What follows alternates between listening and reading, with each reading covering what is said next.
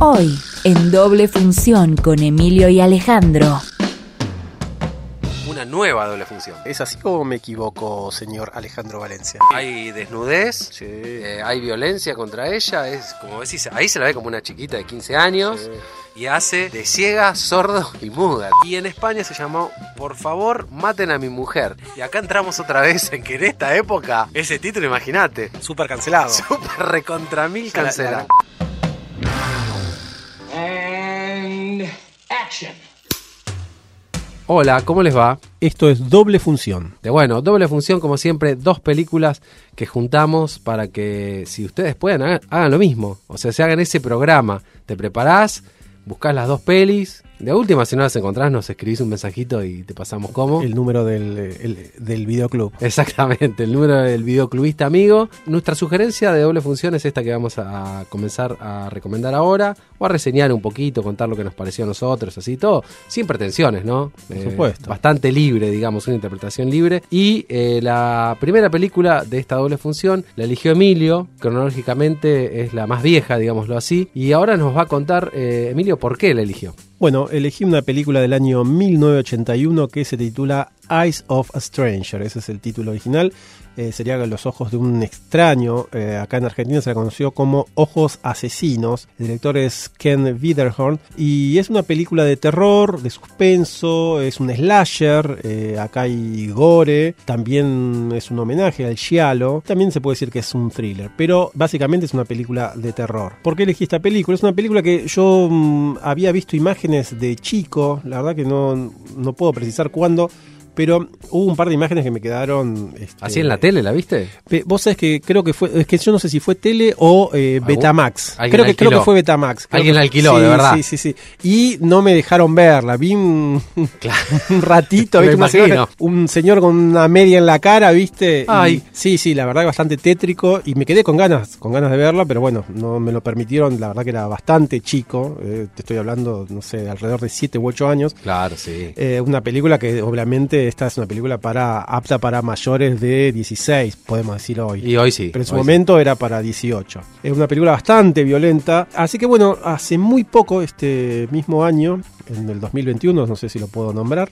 Sí. Bien, hace muy poco me encontré con esta película y mientras la, estaba viendo, o sea, sin saber qué es lo que estaba viendo, ¿Viste la media en la cabeza? vi la mía en la cabeza y dije, ah, esta es la película que quería ver, así que, este, nada, una alegría tremenda poder reencontrarme con esta película. Este, Y finalmente sacarte esa espina, ¿no? Sí, sí, sí, sí. Y la verdad que es una película muy buena, ¿no? Porque a veces uno tiene una idea, idealiza cosas, pero... El paso del tiempo. Tengo que decir que sí, que el paso del tiempo es una película que hoy no se filmaría, hoy se tiene que archivar bajo violencia de género, Claro. esta película. Tremenda. Pero la verdad que es una película que está muy bien hecha y, y se destaca de los slashers que uno conoce habitualmente, ¿no? Cuando nos referimos a slasher decimos películas como Martes 13, Halloween, alguien que va Con portando cuchillo un y king, king, king.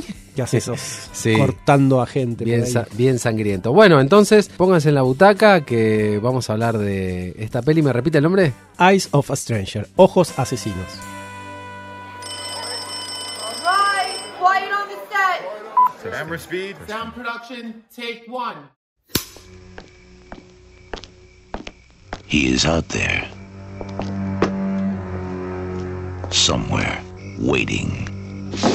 Bien, esta película arranca con el glorioso logo de la Warner, ese que hace muy poco se lo pudo ver en la película Joker. Es un logo rojo, blanco y negro que lo, lo- lo ideó eh, Saúl Bass, un grosso del diseño gráfico y de los pósters de muchas películas. Que Que ya- lo, lo pusieron como un homenaje en, en Guasón. en. Guasón, claro, porque aparte también representa 70s, esa es porque eh, 80s. claro, esta, este logo estuvo desde los comienzos de los 70, poner el 72, 73 hasta también el 84, por ejemplo. Ese fue el logo oficial de, la Warner. Qué lindo, ¿no? Sí, Que sí, alguien sí, sí. Le, le ha- le haga ese homenaje, digamos. Sí, la verdad. Bueno. Eh, bueno, arranca con ese logo que a mí me encanta. Y a continuación, o sea, eso, una película de la Warner Brothers primero. Es un, Una rareza. una rareza para el nivel de violencia que van a ver en esta película. Arranca, eh, bueno, con eso vemos a un fotógrafo en un- una playa que se topa, estaba sacando así fotos de la naturaleza y se topa con un cadáver, con un cuerpo de una mujer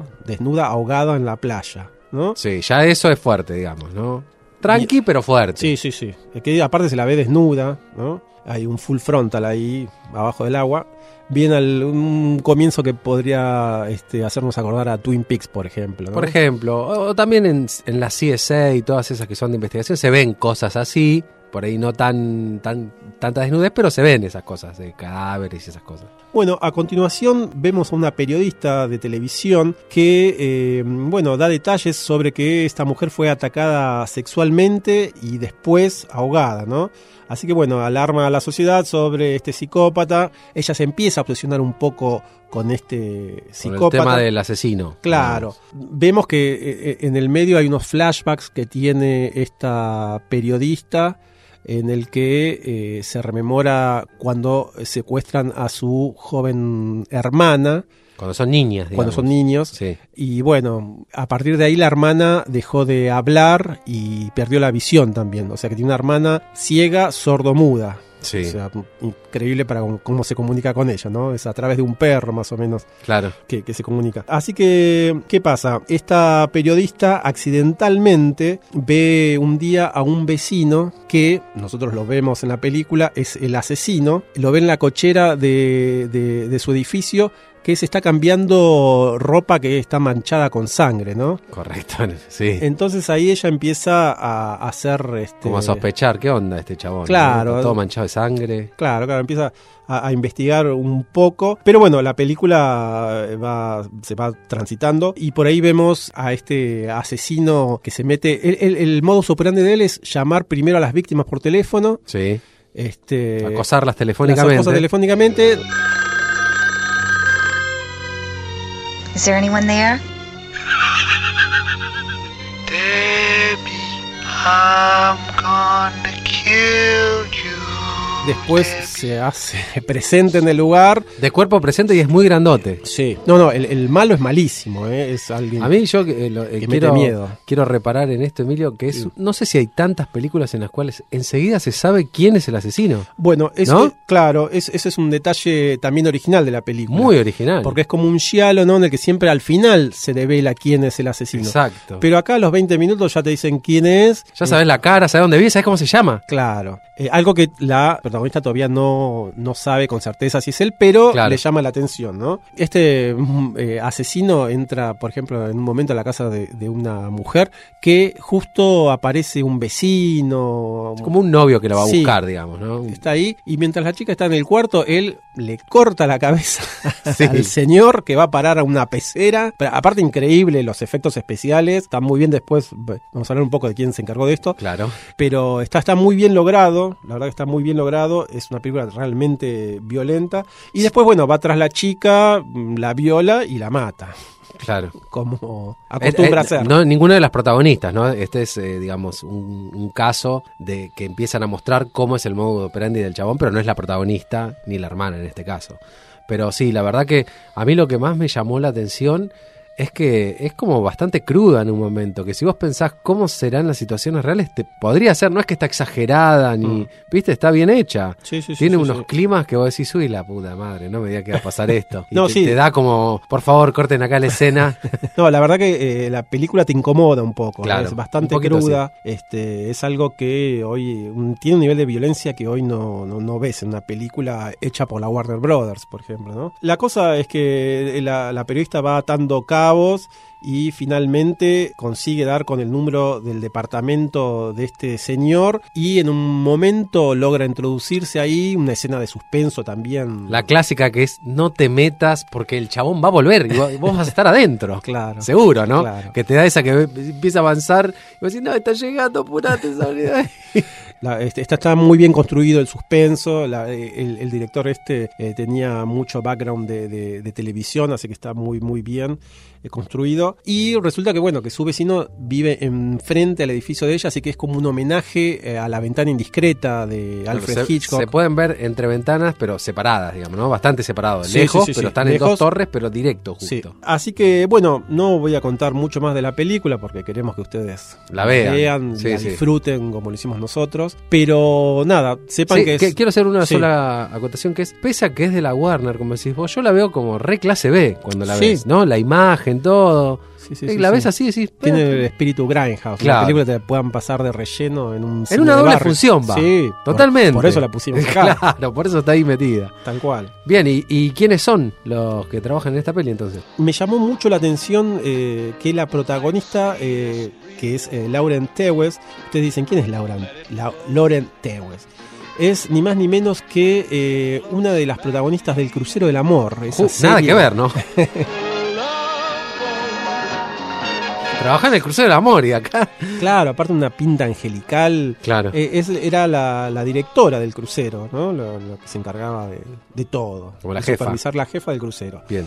Eh, una actriz rubia, Lauren Tewes. Bien, después también se la vio en películas como The Doom Generation de Greg Araki, Ah, eh, junto a Rose McGowan, y también tuvo un pequeño papel en la Twin Peaks 3, en la última la última Twin de. Twin Peaks también. Así que bueno, claro, en, en su momento ver a esta actriz en este papel era algo que desconcertó a todo el mundo. Me imagino. Me imagino, porque aparte el crucero del amor era un mega hit. Un hit que duró del 77 al 87, de 1977 hasta 1987. Lo acompaña como este el, el- el asesino serial, se llama John DiSanti. Este señor empezó su carrera con la película Lenny, una película de Bob Fosse, muy buena. Que Musical, también. seguramente, ¿no? No, es, es ¿No? Lenny, Lenny Bruce, el, Ah, del comediante. el comediante, sí, que la película eh, la protagoniza mm, eh, Dustin Hoffman.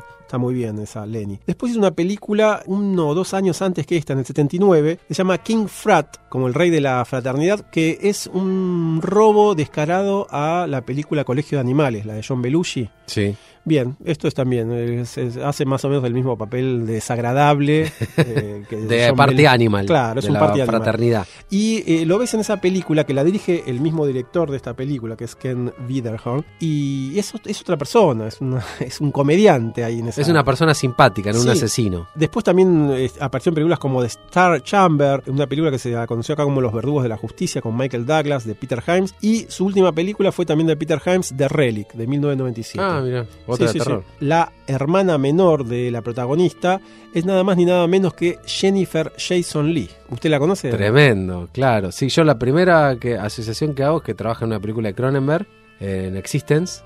Después también en una de Tarantino, en Los Ocho Odiosos. Sí. de Hateful Eight. Y después está en una película que va- está programada en una próxima doble función. Del hijo de un Eh, director que nombramos. Exactamente. Bien. No vamos a hacer ese spoiler, pero sí. es bien, bastante. ella laburó también con Paul Verhoeven. Eh, bien, este es el debut cinematográfico de ella. Eh, acá tenía 10 18 años. Ya había hecho un par de películas para televisión, pero este es el, su debut con. Súper arriesgado su debut, porque Sí. hay desnudez, Sí. eh, hay violencia contra ella, es como decís, ahí se la ve como una chiquita de 15 años Sí. y, y hace de ciega, sordo y muda, tremendo. Y lo hace muy sí, bien, sí, ¿eh? Gran Sí. actuación. Sí, de- no, está muy bien, la verdad que está, está Sí, muy, muy bien. Este, ya define ahí como esos papeles medios, Por lo menos arriesgados, digámoslo. sí, weirdos, no sé, como, sí, medios raros. Sí, arriesgados, arriesgados. Ella también trabajó al año siguiente de esta en Picardías Estudiantiles, Fast Times at Redmond Height, película que comparte junto a John Penn y Judge Reinhold, un actor del que vamos a estar hablando en un ratito. Sí, Así que bueno, también hizo, quería nombrarlo esto, un videoclip para Fate No More que se llama Last Cup of Sorrow, que es un homenaje a Vértigo. Este, ella también trabaja ahí y actualmente se la puede ver en una miniserie eh, que se llama Lazy Story, que está basado en una novela de Stephen King y dirigido por el chileno Pablo Larraín, junto a Julianne Moore eh, y otros actores también conocidos. Así que mm, todavía permanece ella activa, actuando, Jennifer Jason Lee, por o sea suerte. que es su debut cinematográfico. Este es su debut cinematográfico, sí. Ya Ah. con eso amerita una Verlo. visión. Sí, Sí, totalmente. sí, sí.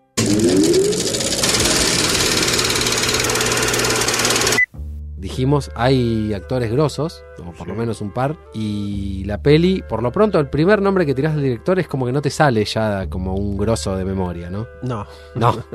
Ken- ¿Quién es? Ken Widerhorn. ¿De dónde saliste? Claro. Pero es. es eh, Pero es un yankee. trabajador de la industria, Sí, ¿no? sí, de la industria alemana, pero es, es, es, eh, norteamericano. Él trabajó eh, para la CBS en televisión, lo que decía antes, y después en el 97 hizo una película que se llama Shockwaves. Eh, es una película de zombies, eh, Esa- zombies nazis. Esa es la, la, la que me contabas el otro día, la anécdota que está en la misma película, citada en la misma película. Claro. En esta película. la Para ahorrarse de desenfundar plata mostrando otra película, él agregó su propia película, esta Shock Waves del 1977, una película con Peter Cushing, como decía, de zombies nazis. O sea, el, el protagonista, la protagonista estaba mirando una película que es otra, la película que antecede Sí. eh, que hizo el director. ¿Vos sabés quién la está mirando? La está mirando el tipo este que pierde la cabeza en el Ah. acuario. Él la estaba viendo ahí. Este, mientras la chica se estaba cambiando. Y también dirigió una película que se llama El Regreso de los Muertos Vivos 2, que es la segunda parte del Regreso de los Muertos Vivos, que está muy buena. Y la 2 ya no, no lo es tanto, una película de 1988, pero que bueno, forma parte también del, del universo zombie al que ya estaba acostumbrado este director. Y no me digas que de ahí vienen los efectos especiales. También quería decir que eh, este Ken Widerhorn trabajó en el guion de Doble de Cuerpo, eh, la película de Brian De Palma, que también se, puede decir que tiene algo de esto. De slasher, algo. Claro, y también lo de los vecinos, lo del sí. vecino que está mirando, viste, lo de las ventanas. Claro. Eso es. Este, de, lo, empezó este director, no aparece acreditado y bueno, se llevó todos los laureles Brian. Brian De Palma. Brian que, se todos dicen, Brian que todos dicen que es un chorizo de Hitchcock de Palma. Sí. Sí. Bueno, decíamos que esta película también es un homenaje a, a Hitchcock. El guionista es Mark Jackson, por lo menos es el alias que usa acá en esta y en un par de películas, pero su nombre verdadero es Ron Cars y es el guionista de King Frat, esa comedia. Sí, de la fraternidad. Sí, eh, Martes 13, la primera de 1980 y de la segunda, 1981. Así que tenía ahí ese. ¿Por qué los guionistas se ponen seudónimos? ¿Porque les da vergüenza lo que escriben? Y algunos sí. Y otros es para no saturar el mercado, como hacía Stephen King con Bachman, Richard Ah, Bachman. claro, es- sí, sí. eh, Este, de escritor de libros. sí. Claro. Pero sí, algunos se avergüenzan, como los directores que se ponen Alan Smithy cuando Claro. hay problemas con la peli. Esta peli no me gusta, Sí. me pongo la Smithy. Eh, bien, entonces, ¿qué pasa? Tenía al guionista de Martes 13 y tenía al encargado del maquillaje y los efectos especiales. El señor Tom Savini. Tom Savini. Nos ponemos de pie. O sea, si tenés a Tom Savini, No puede salir mal. No peli, puede salir mal la peli. De hecho, bueno, una de las primeras cosas que se dicen que los efectos, esos, tanto la decapitación como otras sangres que da- hay por ahí, están re bien logrados. Hechos por, por un presupuesto que se nota que no es digital ni nada Sí, de sí, vieja sí, escuela, pero bien hecho. Bueno, muy bien hechos. Y Tom Savini es como la estrella, por lo menos de los 80, de Es una leyenda. esa. Él arrancó con George Romero, Tom Savini, el Claro. Martin, el amante del terror, arrancó con esa película y después eh, hicieron Down of the Dead eh, de- en 1978. Y después eh, empezó a laburar en las de Martes 13. También trabajó en Creepshow, Maniac, todas las películas de terror más Sí, grosas. porque es actor, director también, Sí. ¿no? Porque él- hizo, una, hizo una remake del La Noche de los Muertos Vivos Noche de los Muertos Vivos. Sí. de Romero, Sí. que es que- igual, pero a color, si no me equivoco. Sí. ¿No? Sí, sí, y ahora está por estrenar una serie de alguna plataforma también dirigida por él de terror, ahora en este 2021. Bueno, le dicen el rey del splatter y del gore, ¿no? Esa- sí. Es él, es él Tom Exact- Savini. Exactamente. Así que con este equipo... eh, Ah, es más, y mira, eh, quiero decir esto porque es muy importante. Imagínate que salió en Los Simpsons. Tom Savini. Mirá, qué Y- groso. Eso ya es que es grosso. Sí, sí, se consagró. Si salieron los Simpsons, se consagró. Ya está. Así que bueno, se van a encontrar con eso, una película de suspenso, un thriller, pero que tiene ahí parte del equipo de Martes 13. Así que por eso es tan violenta y están tan bien eh, realizados los, los efectos especiales y los de maquillaje. Se van a encontrar con eso, una película súper violenta, pero la verdad muy, muy bien realizada y que te mantiene ahí pegado al asiento, a la butaca hasta Sí, que terminas. y, y a veces tapándote con algo para no ver lo que está por pasar por las dudas. Sí, sí, sí, sí. Eh, ¿Da por cerrada la primera función o quiere, tiene algo más para agregar? Tengo extra si quiere. A ver, tira, No sé. tira un extra, a ver. un extra. Sí. En un momento, eh, la periodista y su compañero van al cine y en el cine están pasando Down of the Dead, precisamente, Qué gran. película sí. de George Romero, y Desde el Jardín, eh, una película de Hal Ashby protagonizada por Peter Sellers. Se ven los carteles eh, en la marquesina, entrada, en sí. la entrada del cine dos veces. Así que también un homenaje al cine dentro del cine, ¿no? Qué grande. Hermoso cuando pasa eso. Los detalles. Sí, así que bueno, espero que disfruten de esta primera entrega y nada, ahora en un ratito arrancamos con la segunda recomendación.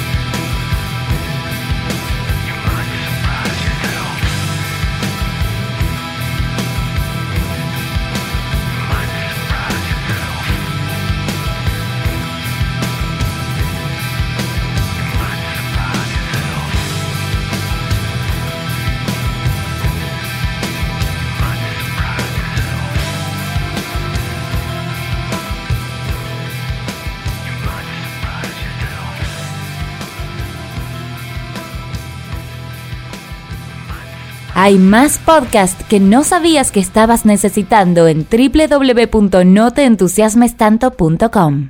Bueno, ya estamos listos para eh, arrancar con la segunda función y me gustaría eh, que, obviamente, que me digas, Alejandro, cuál es el título de la película que eh, vamos a ver a continuación, o de la que vamos a hablar, y por qué elegiste esa película. Lo bueno es que después de haber este, sufrido todo este estrés de la primera función, de, de- con, con gente matando gente, vamos a relajarnos un poco con una comedia. Qué bueno. ¿Qué le parece? Sí, que sí. Terminamos la noche riéndonos. Bueno, la peli que, de la que vamos a hablar, que se llama Ruthless People, es del año 1986, y acá se llamó Por fin me la quité de encima, un nombre ¿no? bastante libre, digamos. Sí, eh. Interpretación de ver la película sería, ¿no? Porque Total People es gente despiadada. Exactamente. Y en España se llamó Por favor, maten a mi mujer. Y acá entramos otra vez en que en esta época, ese título, imagínate, Súper cancelado. súper recontra mil Ya la- la cancelado. habrán cambiado ya el título, me imagino. Me, ima- España. me imagino, la verdad que no lo busqué, pero bueno, así, así se llamaba. Y la verdad es que la elegí media, fue como, no te voy a decir que azaroso, porque en realidad eh, fue influenciado por la investigación que hicimos de una de las función, dobles funciones anteriores. Cuando pasamos Casada con la Mafia, eh, el señor Jonathan Demi decía que una de sus influencias había sido Ruthless People. Ah, mira. Entonces, como yo el, no- el nombre no me sonó, Ruth del People, porque así no la vi desde el 86, o sea, nada. eh, digo, ¿Ruth del People cuál es? Entonces googleo Ruth del People y decía que era de los SAS, ¿no? De este eh, grupo de tres directores de comedias desopilantes como La Pistola Desnuda. Tal cual. Entonces yo dije, bueno, nada, la tengo que ver sí o sí. Como dije, bueno, la tengo que ver, eh, creo que tu sugerencia fue, bueno, ya que la tenés que ver, ¿por qué no la ponemos en una doble función? Y bueno, y y ahí cayó. O sea que gracias a doble función, Hoy tenemos esta recomendación. hoy vamos a hablar de esta recomendación. Roll sound. Rolling. Sound production, take two. ¿De qué va entonces? Por fin me la quité de encima. Una de las cosas que, que me gusta y que me parece recontra lograda es que en la primera escena, que dura 6 minutos, ponerle 7 minutos, en la cual Sani, Danny DeVito haciendo de Sam Stone y cuenta un poco cu- cuál es su plan, qué está pasando, qué quiere hacer, está hablando con su amante en un restaurante, es como que te, te pinta el personaje, cómo va a ser la película, y es una cosa que dura cinco minutos. Y el tipo, o sea, recontra logrado, digamos, pasarte la sensación de que es un hijo de mil, de que no le importa nada, de que le importa la guita, cómo cuentan las cosas, que, que el- por qué se casó, o sea, todo en, en dos segundos, creíble, gracioso, bien actuado, o sea, la verdad que es como un golpe directo que te mete en el mundo de la peli de lleno. Tal cual. Sí, sí, sí, habla, habla muy bien de, de Danny DeVito, ¿no? Totalmente, es, ¿viste? Lo el- versátil que es para transmitir de lo que quiere. Y en esta peli se nota un montón porque él tiene que hacer, digamos, de marido compungido.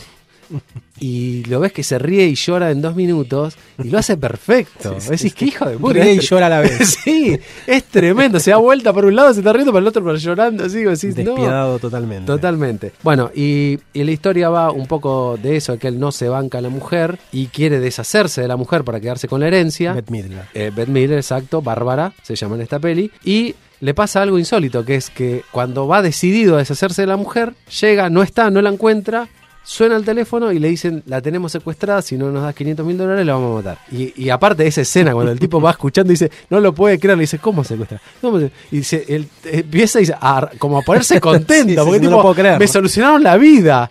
Estaba decidido a deshacerse de ella y de repente alguien se encargó. Exactamente, bueno, y ahí entra, digamos, la, la segunda pareja, que son la pareja de secuestradores, eh, y uno sabe que hay, digamos, un, eh, una mini historia en la cual ella, eh, vamos a decirle super chica, Sí. ¿no?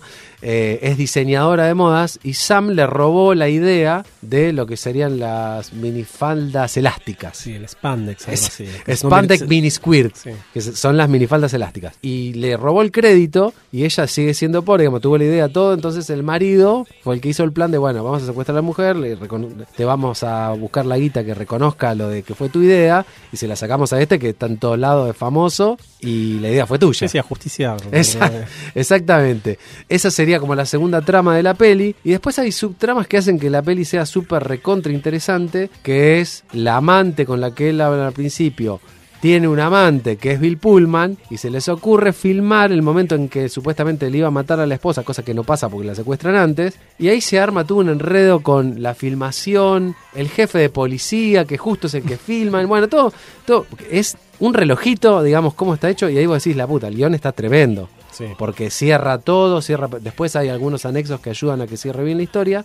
Pero está eh, súper construida la comedia y tiene distintos momentos eh, muy altos eh, de humor. Y no solamente, y ahí es donde, por una parte, el guion, el humor del guionista. Y por otra parte, los directores, que son estos chabones que nos acostumbraron a las pelis que tienen chistes por minuto. Claro, o cada 30 gags. segundos, exacto. Gags visuales, o sea, estamos hablando de SAS, ¿no? Exactamente. De Zucker y Abrams. Abraham Zucker. Que son los directores de Dónde está el piloto, Súper Secreto. Eh, habían arrancado primero con otro director haciendo Friday Movie. eh, Che- que- Kentucky Fried- Kentucky Friday Movie, perdón, Exacto. de John Landis. Ahí arrancaron ellos como guionistas y después se animaron a, a dirigir y a guionar sus películas. En el medio hicieron Police Squad, que es como el germen de la pistola La desnuda. serie era. Claro, la serie. Eh, Claro, que su actor fetiche, Leslie Nielsen. Leslie Nielsen. ¿Qué pasa?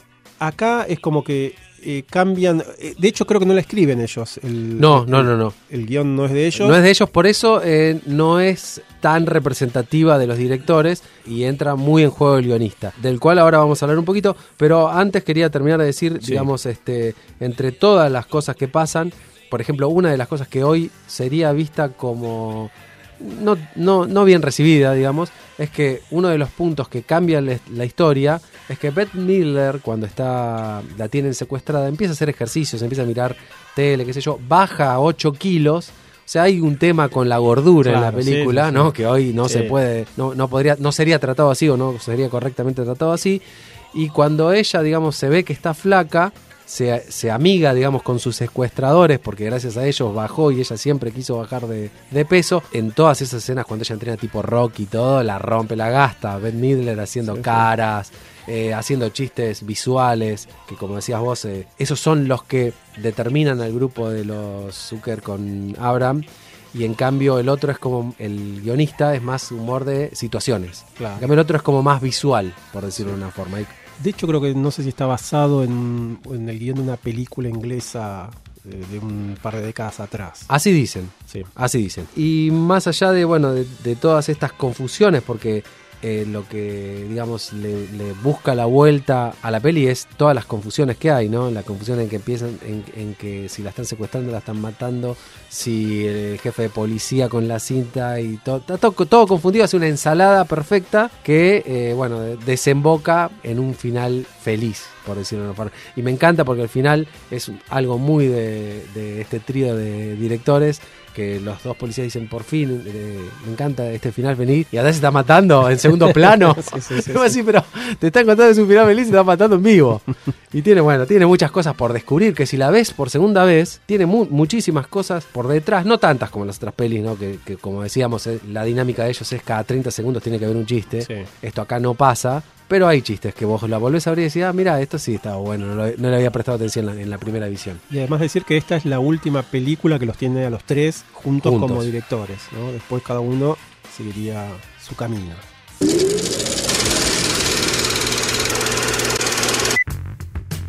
Bueno, lo cual nos lleva entonces a hablar un poquito de David y Jerry Zucker y Jim Abrams. Y Jim Abrams, correctamente. Como dijiste vos, son los SAS, que no son Miguel Mateos, ¿no? ZAZ. Z a Z.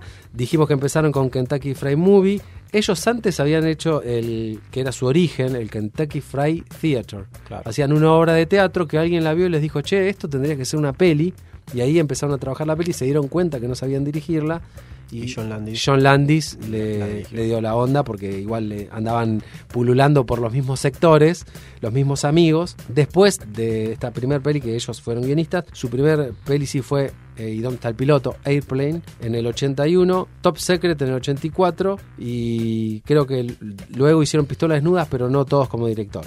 No, si querés te digo. A ver, Eh, bueno, Jim Abrams eh, en el eh, 88 hace Sopa de Gemelos, de Gemelas una vez más con Bette Midler, sí, y es el que hace la serie Locos del Aire, Hot Shots, Hot Shots, con Charlie Sheen.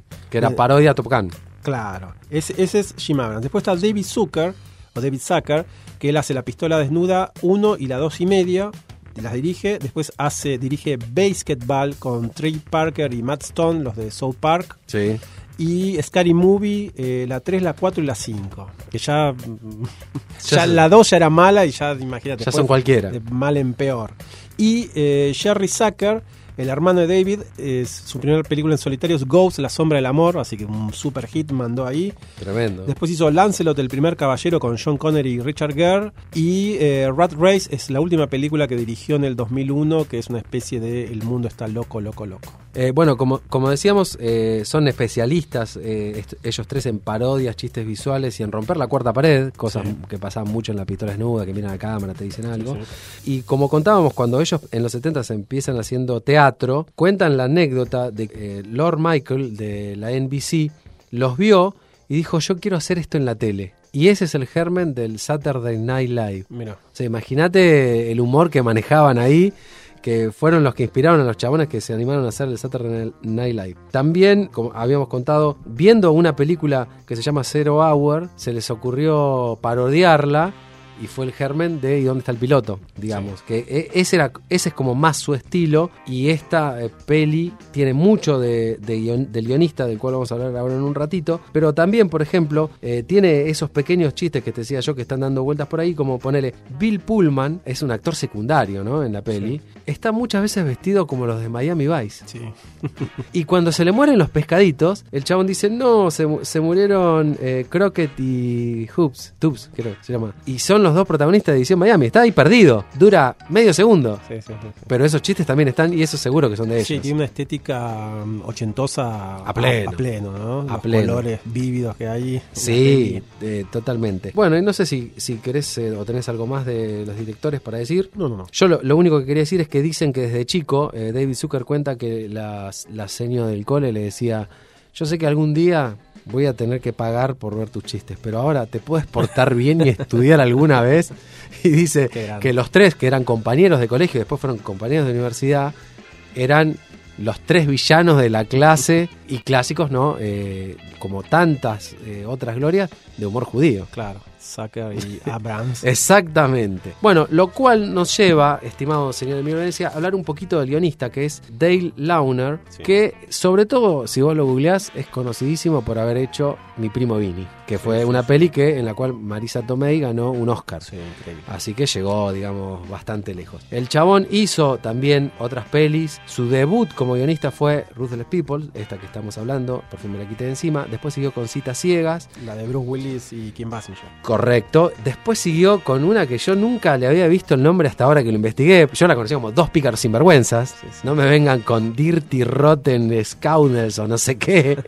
Eh, protagonizado por el gran Michael Caine y Steve Martin. De Frank Oz. Otra gran comedia que se merece una doble función. ¿Por qué no, no? Sí, la, tenemos, la teníamos que tener en la, en la gatera. Bueno, en el 92 mi primo Vini y después ya hizo Poción de Amor número 9, ya como director también. Sí. Como todo buen guionista, después incursiona en el mundo de la dirección. Bueno, le preguntan siempre, ¿te basaste un poco en la novela Ransom of Red Chief, escrita por Henry, que, que es de unos ladrones, que secuestradores, le secuestran el hijo a un millonario y el hijo es un perno y se lo quieren devolver, porque lo, es un chabón, lo queremos devolver. Y un poco parecería que está basado en eso, porque digamos, es- vendría en un momento de la peli, el chabón dice, esta mina hasta Gandhi lo odiaría, la odiaría, porque es pesadísima. Y él dice que no, digamos que, y es súper interesante una historia secundaria que no tiene nada que ver con esto, pero él dice, una de las cosas que me, que me llevó a escribir este guion es un secuestro que hubo en los 70 en Estados Unidos de Patty Hertz, que era la hija de un millonario dueño de medios, que resulta ser el tipo del cual escriben Citizen Kane. Era la nieta del chabón, creo. Bueno, y la cosa es que la, la, la chabona la secuestran, un grupo de, que tiene una secta. La mina termina enamorándose de sus secuestradores en uno de los primeros casos de, este, ¿cómo se llama? Síndrome Cuando- de Estocolmo. de síndrome de Estocolmo, que fue llevado a juicio y que era tan reciente el síndrome de Estocolmo que ni siquiera lo pudieron decir, che, esto es síndrome de Estocolmo. Bueno, la chabona se enamoró, se casó, se hizo guerrillera, se puso nombre de guerrillera. Tania, que era el nombre de la esposa del Che Guevara, y, y este fue el caso más resonante de secuestro en Estados Unidos, y el chabón de ahí sacó la idea de que se quedó con los secuestradores, que es lo que pasa finalmente con Bette Midler. Claro. ¿no? Que se hace amigo de los secuestradores por esto de la- los diseños de Sí, moda sí, y todo ese tipo de cosas. Así que bueno, él cuenta un poco esa historia. La historia esa es tremenda. Creo que hay una peli que de Paul Scherer de esa historia, de la historia de, de la chica esta que se, se enamora de los secuestradores. Después cuando eh, eh, la meten en cana, porque la, es, es terrorista, digamos, la meten en cana, se enamora del guardia cárcel. No, Terrible la chica Es de libro. Sí. Es de libro. Bueno, esa es la, la- esa historia secundaria que no tiene nada que ver con la peli, pero es, es muy loco. Bueno, cuenta también que en una reunión creativa que, que tuvo con los SAS, que se conocían, digamos, de- del medio, lo llaman a, a él como guionista, eh, lo llaman por teléfono a él.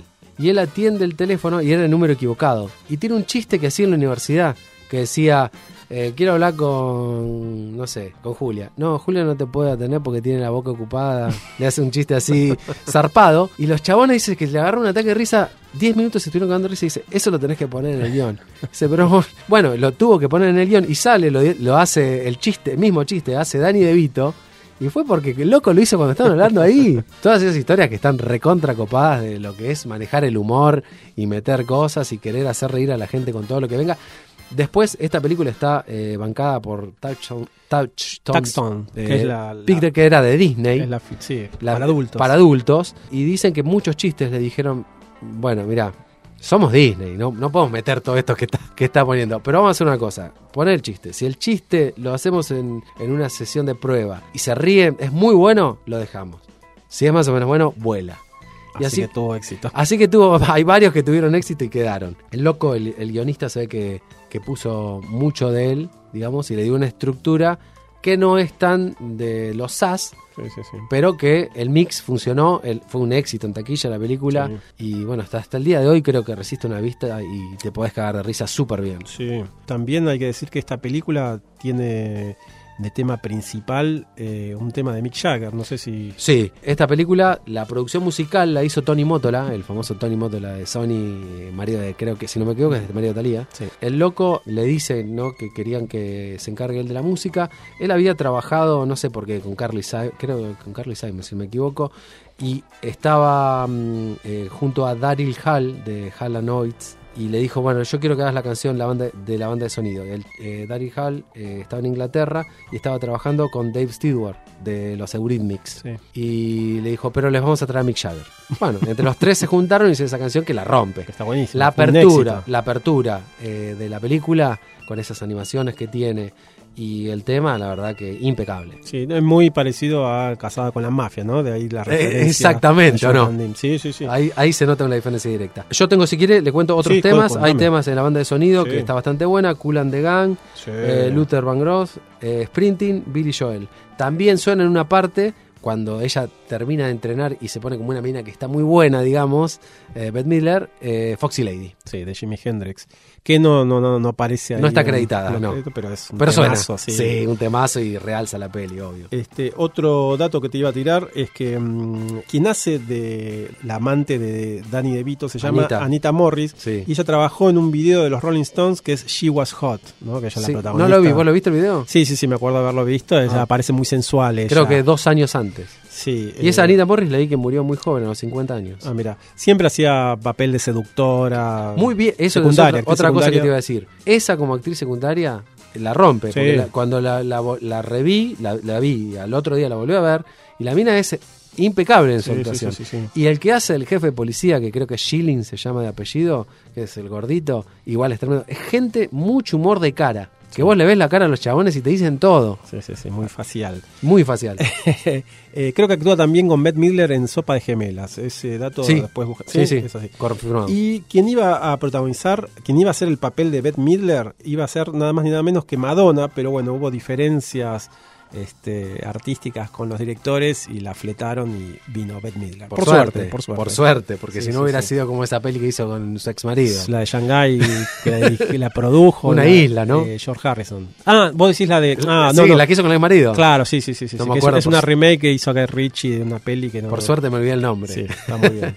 es Encallados o algo así. Algo así, algo así. Bueno, bien. Eh, también el guionista, para ir terminando, Dale Launer. exacto, Dave Launer dice que, por ejemplo, hacer comedia para él es como hacer drama, o sea que hay que saber hacerla, y que por eso su comediante favorito es Robert De Niro. Viste que Robert De Niro como comediante es bueno, pero es raro, ¿no? Sí, sí, sí, sí. Sobre todo en una película como El Rey de la Comedia, por ejemplo. Por ejemplo, que hay veces que la- eh, hay gente que la, la ve y no la entiende y dice, no, Sí, sí, sí, es un fiasco, no me gusta para nada. es Más ¿no? un drama que una comedia para muchos. Pero, pero bueno, él, él va por ese lado, así que nada, yo por mi, por mi parte, eh, recontra mil, recomendada esta doble función. ¿eh? Sí, sí, por favor, tienen que... Y es buena esa, de Ver- primero sobresalto y, después, humor. terminamos un poco más distendidos con esta película, así que no se pierdan eh, Ruthless, Ruthless People o Por fin me la saqué de encima eh, del año 1986, que es la última comedia que hacen los SAS juntos, ¿no? Después cada uno tomaría su camino, pero es la última de este grupo reconocido de comediantes. ¿Le parece entonces que nos despidamos de esta doble función y ya estemos programando la próxima? Me parece muy bien.